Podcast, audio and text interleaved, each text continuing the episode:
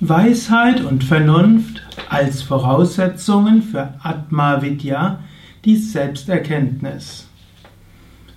Om Namah Shivaya und herzlich willkommen zum 16. Vers des Vivekachudamani.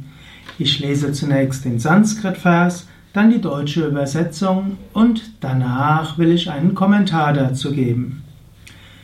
Medhavi Purusho Vidvan Uha poha vichakshanaha adhikaryatma vidyayam ukta lakshana lakshitaha.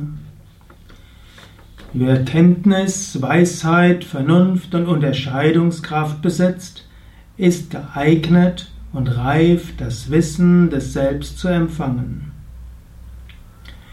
Hier sagt Shankaracharya, gerade zum Jnana-Yoga braucht man auch eine gewisse Klugheit, man sollte schon vorher etwas Weisheit haben.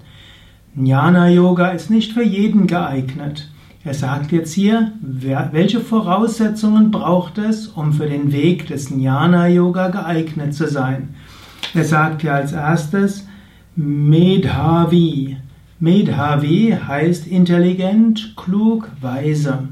Was auch heißt, dass um zum Jnana Yoga befähigt zu sein, musst du erst eine Weile auch ja, im Alltag klug sein. Ein hochemotionaler Mensch, der sich von seinen Trieben und von seinen Emotionen beherrschen lässt, wird es schwerer fallen, im Jnana Yoga etwas zu erreichen. Dann ist Bhakti Yoga besser. Also wenn du ein sehr emotionaler Mensch bist, der nicht über Klugheit und über letztlich Weisheit seine, sein Handeln und sein Denken steuern kann, dann ist Bhakti Yoga besser.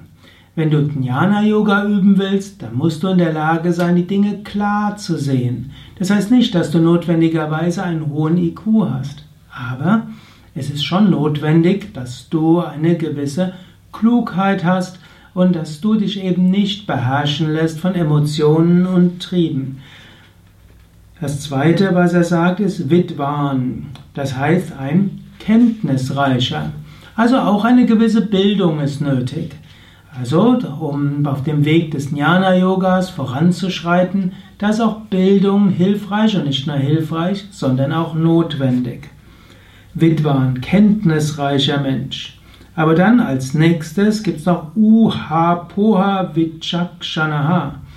Jemand, der geschickt ist, Vichakshana, in der Auslegung und Widerlegung.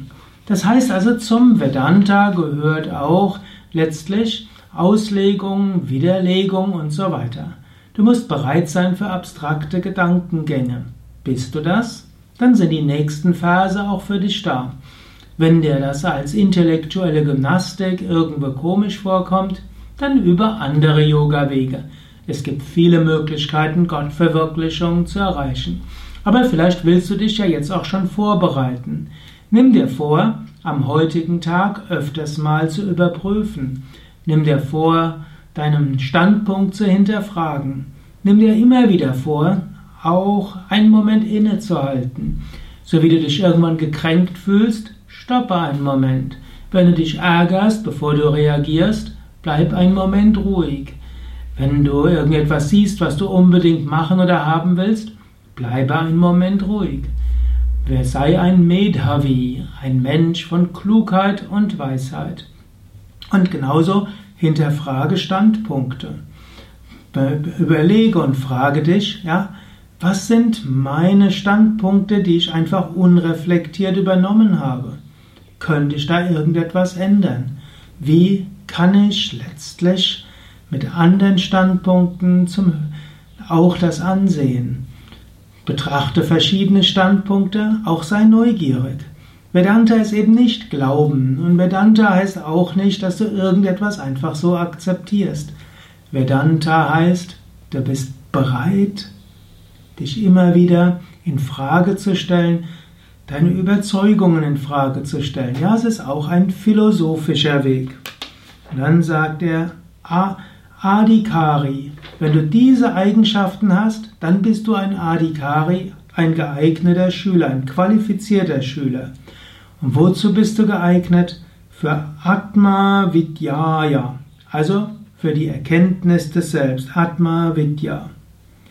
Und so, wenn du diese Kennzeichen alle hast, dann hast du einiges schon erreicht. Er wird in den nächsten Versen noch näher beschreiben, was du brauchst, um für den Weg des Jnana Yoga geeignet zu sein. Du kannst dich darauf freuen und du kannst bis dahin auch immer wieder selbst dich bemühen, diese Kennzeichen zu erwerben.